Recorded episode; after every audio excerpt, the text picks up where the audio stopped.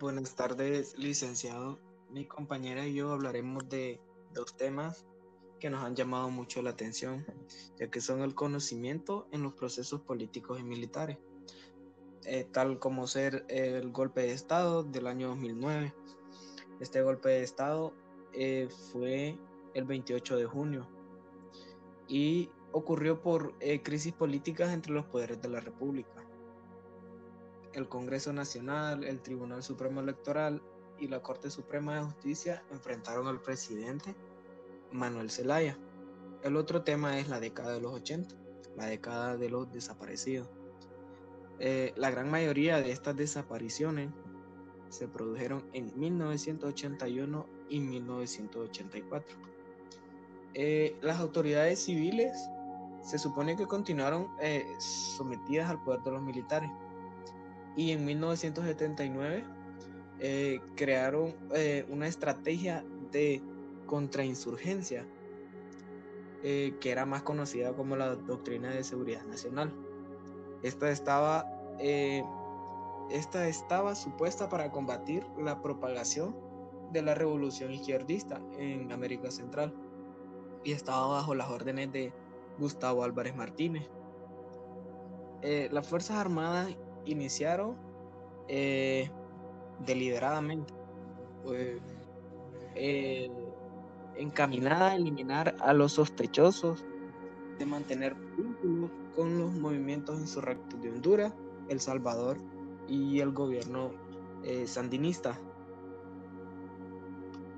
Em, esta política trajo una oleada de desapariciones, ejecuciones extrajudiciales y otras violaciones de muchos derechos humanos.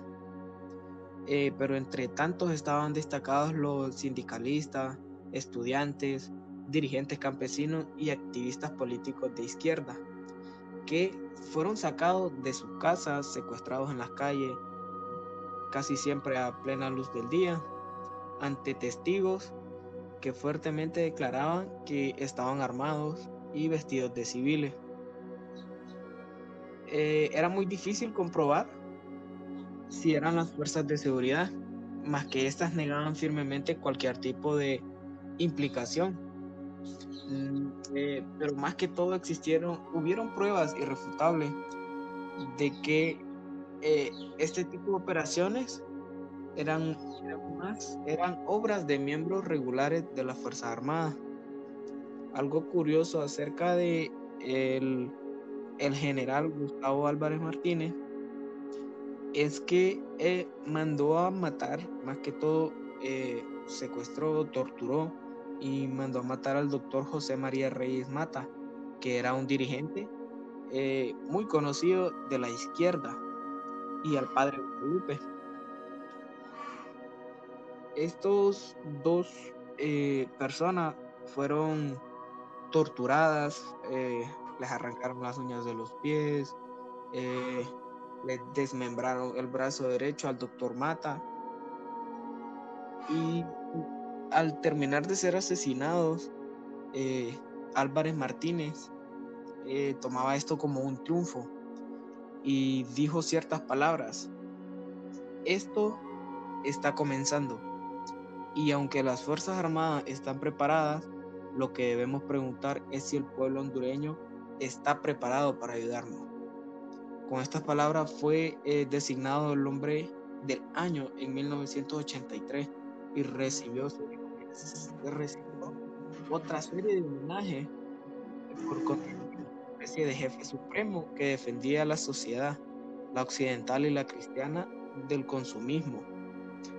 Algo más curioso es que eh, el Congreso aprobó en el 2002 eh, declarar el 30 de agosto como el Día Nacional del Detenido Desaparecido.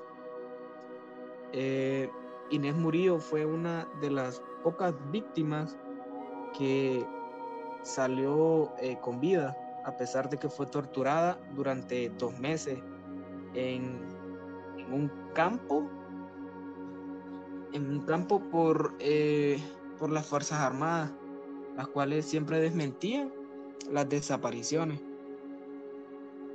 Eh,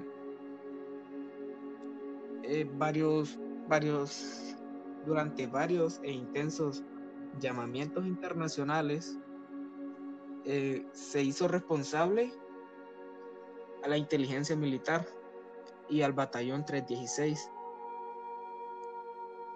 eh, que fueron los que hacían los secuestros y las torturas,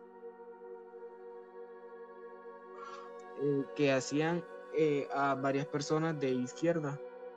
Y por último, al asesinarla las desmembraban para no encontrar, para que fuera difícil encontrar eh, lo que eran sus restos en cementerios clandestinos. Ahora seguiría mi compañera con el golpe de Estado en el 2009. Este, el golpe de Estado en Honduras del 2009 ocurrió el 28 de junio de ese año contra el presidente Manuel Zelaya, motivo por el cual le dieron golpe de Estado al presidente fue por acto ilegal de una cuarta urna y desacato un poder judicial por parte de Manuel Zelaya. Eh, ya han pasado 10 años desde que un grupo de soldados irrumpieron de madrugada en la residencia del entonces presidente de Honduras, Manuel Zelaya, y lo sacaron a la fuerza del gobierno y del país. El presidente Zelaya, quien fue expulsado a Costa Rica, donde,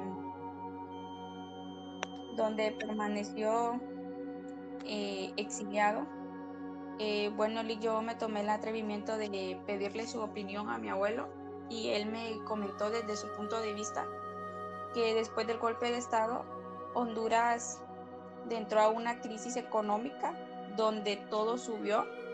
Eh, eh, lo primero que subió fue el combustible y si sube el combustible, sube la canasta básica, el alto precio de la luz y lo más grave de nuestro país es el desempleo.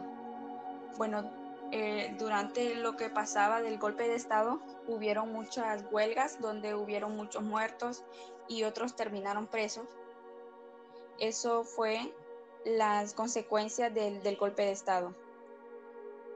En las conclusiones de, estos dos temas muy importantes, eh, bueno, con el golpe de Estado queda en evidencia una vez más que la existencia de, de las Fuerzas Armadas en Honduras solo ha servido para para perpetrar golpes a Estado y promover una, un sistema de represión en contra de los derechos humanos y, el orden democrático. Y pues, y pues de la década de los 80 es llamada la, la década perdida en los terribles años 80, el cual fue la época donde el general de las Fuerzas Armadas, Gustavo Martínez, con protagonismo en una línea muy dura que promovió las desapariciones, las torturas y las asistencia selectiva. Eh, por lo que puede ver, estos dos temas va mucho lo que es mm, los militares. Eh, muchas gracias.